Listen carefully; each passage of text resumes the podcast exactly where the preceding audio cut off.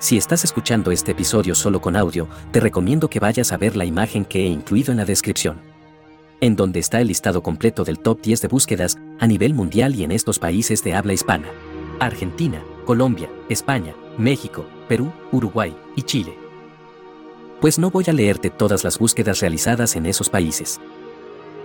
Este tipo de datos son de aquellos que son incontestables. Es decir, no son una muestra en una encuesta son simplemente el recuento de todas las veces que algo se ha buscado en Google en un país. Aunque debo advertir que Google Trends usa un concepto amplio de expresión buscada. Por ejemplo, cuando habla de la búsqueda de India versus Inglaterra, está incluyendo para empezar la misma expresión traducida en otros idiomas, y también gente que haya escrito India contra Inglaterra. Es decir, con variaciones en alguna de las palabras, pero que no cambian el significado de la expresión en su conjunto. Visto así, este ranking tiene mucho valor sociológico.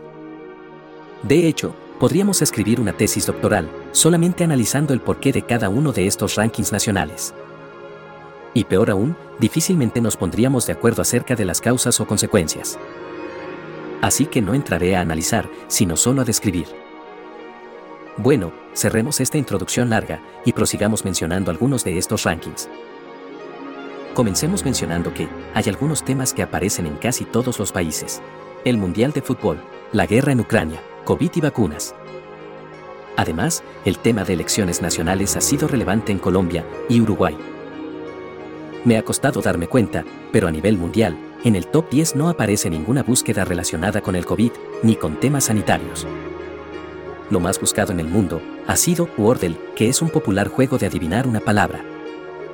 Y en segundo lugar, el partido del Mundial de Fútbol India versus Inglaterra. En tercer lugar, Ucrania. Luego la Reina Isabel. Y luego el partido India versus Sudáfrica. Vamos a mencionar las principales búsquedas por país. Citaré las tres primeras en cada país. En Argentina, Censo Digital. Mundial 2022. Argentina versus Italia.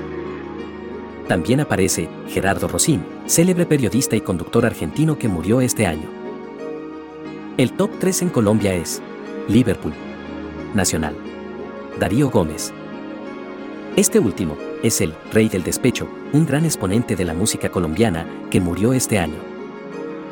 El top 3 en España es Wordle, Ucrania, Eurobasket.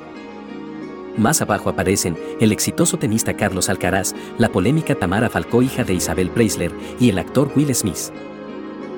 El top 3 en México es Mi vacuna. Prevención COVID-19. Mundial. Lo sorprendente es que, por encima de la guerra en Ucrania y la muerte de la reina Isabel, aparece en un quinto lugar Dahmer. Es el apellido de un asesino serial de Milwaukee, del que Netflix ha hecho una serie de super éxito.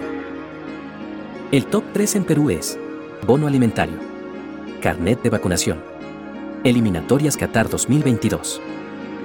Aparece también Diego Berti, famoso actor peruano que murió este año. El top 3 en Uruguay es Mundial, Corte Electoral, AUFTV. Este último es el canal oficial de la selección de fútbol. También aparece en el top 10 el futbolista Luis Suárez. Y es que seis de las 10 principales búsquedas en Uruguay tienen que ver con el fútbol. El top 3 en Chile es Bono Invierno, Pase de Movilidad, IFE Laboral.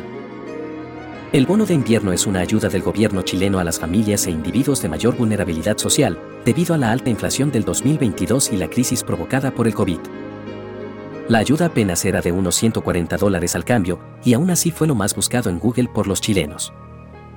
El pase de movilidad es otra iniciativa gubernamental en relación al COVID, buscando favorecer la reactivación económica. Por cierto, también en Chile, aparece Jeffrey Dahmer, el asesino serial, en el lugar 7 de búsquedas. Como ves, hay similitudes entre países. No queda ninguna duda de que vivimos en una aldea global interconectada. Pero también cada país vive en su propio microclima mediático. Si me preguntas, el fútbol es el gran nexo en común así como el COVID y la guerra en Ucrania. Todo ello, claramente son temas muy mediatizados. Y luego están los deportes y las estrellas deportivas y artísticas locales. Así como ayudas locales de los gobiernos y las elecciones nacionales. Si llegas a consultar el ranking completo en la descripción del episodio, déjame tu opinión sobre lo que más te sorprendió. Datófilos. Buscamos, analizamos y compartimos datos. Escúchanos en YouTube, Telegram o en tu app de podcasts.